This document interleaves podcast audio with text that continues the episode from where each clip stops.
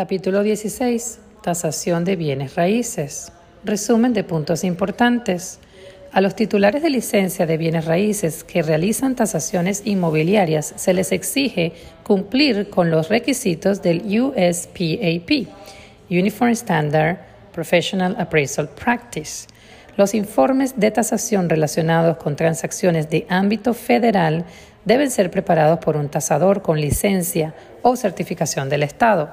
El valor de mercado es el precio más probable al que se vendería una propiedad en un mercado abierto competitivo, bajo todas las condiciones que sean requisitas, para una venta justa, con un comprador y un vendedor que actúen con prudencia y conocimiento, y siempre que el precio no se vea afectado por un estímulo indebido.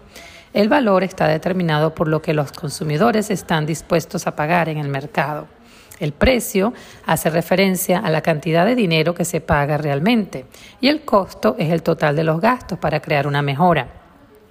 Una mejora excesiva se produce cuando un propietario invierte más dinero de una estructura del que puede llegar a recuperar. Para tener valor, los bienes y servicios deben poseer cuatro atributos. Uno, la demanda. Dos, utilidad. Tres, escasez. Y cuatro, transferibilidad. El uso óptimo es el uso más rentable de una propiedad. Este uso debe estar permitido por la ley, ser físicamente posible y ser viable desde el punto de vista económico. Los tres métodos para estimar el valor son el método de comparación de ventas, dos, el método de depreciación de costo y tres, el método de actualización de ingresos. El principio de sustitución es la base de los tres métodos. En el método de comparación de ventas se comparan propiedades similares a la propiedad en cuestión. Los precios de venta de las propiedades comparables se ajustan hacia arriba y hacia abajo o hacia abajo para reflejar las diferencias entre cada una de las comparables y la propiedad en cuestión. Si una propiedad comparable es superior a la propiedad en cuestión en algún aspecto, se le efectúa un ajuste hacia abajo a la primera. Si una propiedad comparable es inferior a la propiedad en cuestión, se le efectúa un ajuste hacia arriba de la primera. Los precios de venta ajustados de las propiedades comparables se concilian mediante un promedio ponderado para estimar el valor del mercado de la propiedad en cuestión.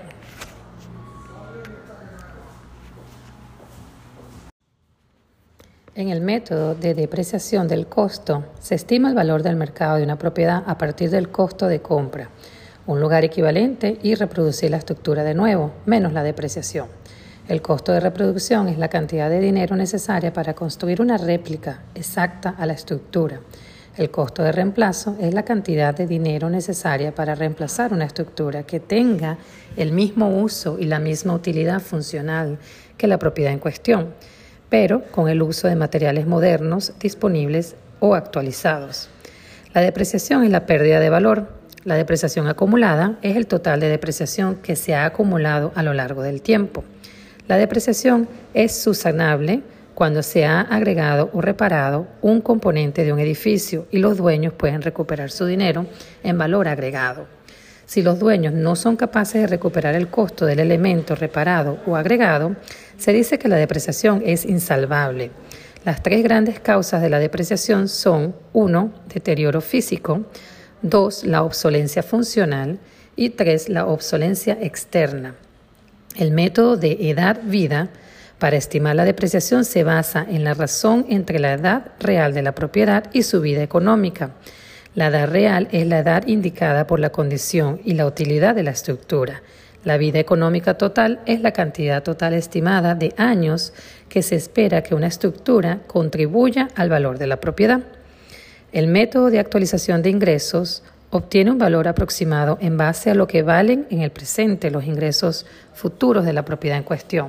Este método capitaliza los ingresos netos operativos en valor. Los ingresos brutos potenciales son los ingresos anuales totales que produciría una propiedad si se le alquilara por completo y no hubiese pérdidas por alquiler no cobrado. Los ingresos brutos efectivos se obtienen, al restarle los ingresos brutos esperados menos las pérdidas por desocupación y los alquileres no cobrados. Los ingresos operativos netos son los ingresos que quedan al restar todos los gastos operativos de los ingresos brutos efectivos. Las tres categorías de gastos operativos son gastos fijos, gastos variables y reserva para reemplazos. El multiplicador de renta bruta, GRM, es el ratio entre los alquileres, el ratio entre los alquileres brutos mensuales y el precio de venta de una propiedad. El multiplicador de ingresos brutos, GIM, es la razón entre los ingresos brutos anuales y el precio de venta de una propiedad. Los modelos de evaluación automática no constituyen tasaciones, ya que no cumplen con los requisitos del USPAP.